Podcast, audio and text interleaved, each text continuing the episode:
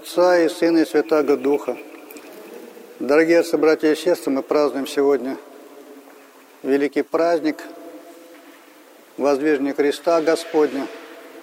Праздник имеет историческое происхождение, когда царица Елена прибыла в Иерусалим, тогда уже, по сути, город языческий, искали следы связанные с жизнью и с подвигом, и с распятием Христа, но место, где Христос был распят, найти не могли, пока один из старцев, Иуда, не показал это место. Раскопали и Голгофу, и крест, кресты, что их был не один, а три, как мы помним. С помощью покойника нашли крест животворящий, покойника клали на кресты, и на одном из них он ожил. Вот и чудеса происходили. Вот и когда все это обнаружилось, то народ, толпа хотели видеть, и патриарх Макарий воздвизал крест, чтобы всем было видно крест. А потом на этом месте вообще в Иерусалиме строились храмы – в том числе главный храм Воскресения Христова на месте, где было распятие Голгофа, где был гроб. Он и до сих пор на этом месте существует как главный храм и святыня православного мира. Вот и освящение храма было в 326 году, 13 сентября, вот до 14 сентября, как раз и основной праздник Воздвижения Креста.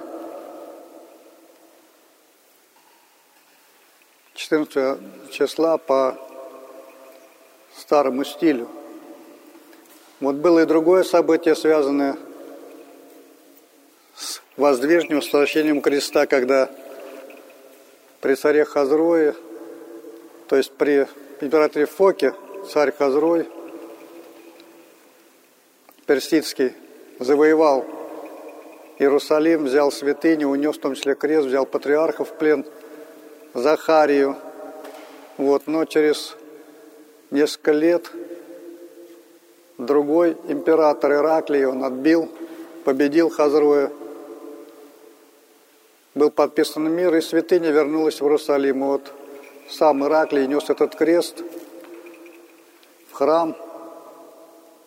И не смог двинуться, подойдя к храму в каком-то месте, остановился. Захария, живой патриарх, из плена возвращенный, сказал, что Господь нес свой крест не в царской парфире, а в рубище, и поэтому, когда Ираклий оделся в простую одежду, вот он крест и принес, тоже совпало, совпадало с этим праздником. Но это исторически. Но есть еще и другой смысл в кресте, и крест мы прославляем. Крест у нас на храмах, крест три же в течение года, особо чтится нашей церкви вот этот праздник – Потом Успенский пост начинается с праздника Изнесения Древа Крестного. Вот есть крестопоклонная неделя Великим постом. И вообще крест стал модным украшением не только храмов, но и людей. Сейчас вот бывает где-нибудь выступают, ну, Видно, крестик так находится. Те, кто же в ухе стали носить крестик, вот видно. Крестик, хотя я не уверен, что в ухе носить крест правильно. Очень сильно в этом сомневаюсь. Но одно дело мода, другое дело крест. Не как украшение, а как принцип жизни. Вот сейчас так жизнь построена, что она идет мимо креста. Надо понимать, что мимо креста сейчас идет даже и нашей церковной общины. Жизнь церкви, она как-то стала вот как бы под крестом, но мимо. Научились вот как-то так крестом пренебрегать или крест обходить. Сейчас какая идеология? Идеология удобства. То есть, когда идет какой-то разговор, и говоришь человеку, ну знаешь, вот вроде бы не надо, ну скажем, для примера, в брюках в храм ходить уже как-то, вообще женщинам ходить в брюках как бы не особо хорошо. Он говорит, так это же удобно. Ну вот что тут скажешь? Наверное, удобно. Вот, ну вот мы, священники, входим в платье. Не только в храме, но многие ходят и по улице. Ну, не совсем удобно, конечно. Но спасаться вообще неудобно. Спасаться даже очень неудобно, очень трудно. И крест, который мы несем, он из двух частей состоит. Одно – те скорби, в которых мы оказываемся в силу обстоятельств. Ну, заболели, ну, неприятности, ну, гонения и так далее. А второе – это то, что мы сами на себя налагаем какой-то подвиг, ограничение, вот тот же самый пост, разумно проходимый. Вот это вторая часть. А на самом деле они едины – Потому что если на нас приходят скорби, то в них устоять можно только на самом деле, подвязаясь как следует правильно, подвязаясь по Христу. Потому что когда в скорбях, как правило, легко соскользнуть какой-то грех, в обман, предательство, там и так далее, и так далее, и так далее. Воровство, в пьянство, да куда угодно. Вот. А устоять можно только, если человек себя вот держит в руках и контролирует. Не контролирует, значит, ну тогда ну что?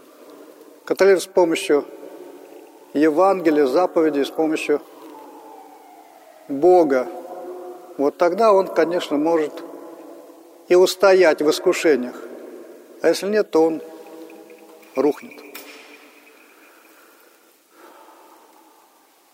Наша церковь сейчас тоже пошла мимо подвигами мы креста. Было времени так давно закончилось, время советское. Вот тогда ничего от человека не требовалось практически. Но человек приходил в храм, уже то, что он пришел в храм, да на исповедь, например, но это уже было событие, потому что Евангелие не купишь, Библию тем более не достанешь. Это исключение, когда кто мог достать себе Евангелие, Библию – вот был такой журнал Московской Патриархии, единственное духовное издание, которое существовало. Так она только по храмам распространялась в малом числе. Не 30 экземпляров, пожалуйста. Сейчас выписывай кто угодно, пожалуйста. Да и книг сейчас множество. А тогда всего этого не было. И были неприятности. Человек пришел сюда, вот в храм, на исповедь, ну, узнали на работе. Если ты где-нибудь не сторожем работаешь, а где-нибудь занимаешь должность, то, в общем, могли быть серьезные неприятности, поэтому ничего не требовалось. А потом все это ушло, и стало модно ходить в церковь. А ничего больше так люди как ходили, так ничего не требуют, так они и приходят. Пришел на исповедь, не ходил, вот раз надо ему причаститься, не постился, не делал, дома не молится, ничего не делает, отцов не изучает, Евангелие не читал, ни одной молитвы не, на память не помнит, не знает. Нет, вот надо сразу все. Вообще ничего не осталось, и вот это почти нормой стало. И крестили людей, в общем, ничего не спрашивая. Вот крестили, как будто в те советские времена. Понятно, ну как в советское время можно было приходи на беседы, мы тебя научим, как жить по Христу. Да они приезжали тайком в дальние храмы сельские, чтобы не было неприятностей там на работе у родителей и так далее. На... Также крестить начали, вот теперь перекрестили всех, а храмы как были, так, кстати, храмы были более полные, просто их мало было, а сейчас храмы пустые. Все крещенные, всех приносят отпевать, но Некоторые приходят еще и повенчаться, детей покрестить. Ну вот и все, что осталось фактически. Стали просить людей, чтобы хотя бы беседы перед крещением послушать, хотя бы три беседы, три беседы. Раньше было три года в первые времена христианства, да еще какой экзамен, да еще люди уже постились, ходили в храм. Все было по полной, а потом смотрят, вот, ну действительно, его можно принять, потому что настоящий. Он за Христа держится, он исполняет все. Тогда крестили. А сейчас они бегают, где можно без бесед покрестить? Ну, бред какой-то. Вся цивилизация сейчас настроена на благополучие. Не было раньше такого, чтобы меньше поработать и больше получить. Это то есть погоня за производительностью труда. То есть мало сделал, много получил. Вот. Раньше такого не было. Раньше подвижник посель в каком-нибудь месте, неудобным для жизни, и ходит там, например, за 5 километров за водичкой. А потом приходят ученики, начинают селиться, вот тоже начинают ходить за водичкой, но уже нет, нет такой ревности. Такого просят, помолись, вот как нам тут без воды, может, перейдем куда-нибудь в другое место, и начинается такое уныние и ропот у слабых более учеников. Преподобный помолится, источник Господь даст. Но вот в житиях святых немало таких историй. То есть облегчение. А сейчас Коран открыл, все, нет проблемы, никто никуда не ходит. До кухни дошел, нажал, все течет как бы. Ну, не все течет, течет из крана. Когда все течет, это плохо. В общем, жизнь такая стала, и мы в этом смысле разленились, и вообще подвиг никакой. Даже и постом, великим постом, не то, что духовный подвиг – не то, что духовно постить, говорят, вот я духовно пощусь, да ты вообще не постишься, даже телесно. Поститься духовно – это гораздо выше, это телесно даже ни о чем, это вот просто так, это в пище воздержаться. Даже выдержание в посте то свели к диете. Вот говорят, пост – это хорошая такая диета. И даже здесь попытались вот так обманом. Какая диета? Это заповедь. Это заповедь Божия, и что тут мудрить? Да, конечно, это все, что заповедал Бог, это не вредно для здоровья в том числе. И поэтому даже и дело не такое, вот сейчас ходят люди помолиться. Ну, хорошо, там о здоровье, кто против? Но здоровье для чего? Или там поступить куда-то, там какой-то достаток, что-то приобрести и так далее, какие-то... Ну, как-то все об этом мире – все про, все про наше, все про земное, как-то больше переживания об этом. А переживания о том, как в Царство Небесное попасть, их так не очень много. А Бог говорит, ищите Царство Небесное, все остальное это вот приложится. Бог знает, что это все нужно и так далее, но не перенапрягайтесь на земное, напрягайтесь на небесное. А небесный – это крест. И у каждого свой крест. А почему крест? Да потому что мы рождаемся, и даже Адам и Ева рождаются как некоторая заготовка, хорошая заготовка Адам и Ева, а мы немножко такие вот с гнильцой рождаемся, со страстями. И нам надо с этим как-то вот жить, подвязаться. Адаму и Еву было легче, нам труднее. Но, тем не менее, цель у всех одна. Вот Господь каждого задумал персонально. Покажем человеку у Господа индивидуальный проект. Он нас задумал прежде сложения мира. Но потом все немножко испортилось, а где-то и сильно испортилось. Но задача одна и та же, как у Адама и Евы. Стать совершенными, подобно Богу. Но они сразу почти споткнулись. То есть у каждого есть свой, ну, свой план, свой задумка о Боге. Вот мы в этом, по этому плану должны себя как-то вот воссоздать. Поэтому даже если все хорошо, ну замечательно, вот, ну как в раю, если живем, все равно надо работать над собой, подвязаться. Почему? Потому что беда не в том, как, в каких мы условиях, не в этом, а какие мы сами. То есть необходимо покаяние, изменение, изменение – по тому, по той задумке, по которой Бог нас создал. Так как по каждому своя задумка, у каждого свои обстоятельства, у каждого и свой крест. Они у всех разные. У одних большой крест, у других меньше. Ну, по-разному. Но все подвязаются. А мера для того, чтобы достичь совершенства, она у всех совершенно одинаковая. Вот одна и та же. Ни одному, никому не легче, никому не труднее. И эту меру святые сказали, это не пожалеть себя до конца. Вот как Господь себя до конца не пожалел, так и у нас мы приходим только в эту миру. Это все крест. А сейчас вся идеология этого мира – это жалеть себя бесконечно. Вот жалеть, жалеть, жалеть, жалеть. И плакать над собой. Плакать надо о своих грехах, о своем несовершенстве – это правда. А не плакать о том, что вот у меня там того не хватает, этого не хватает, вот и не о том речь. То есть, по сути,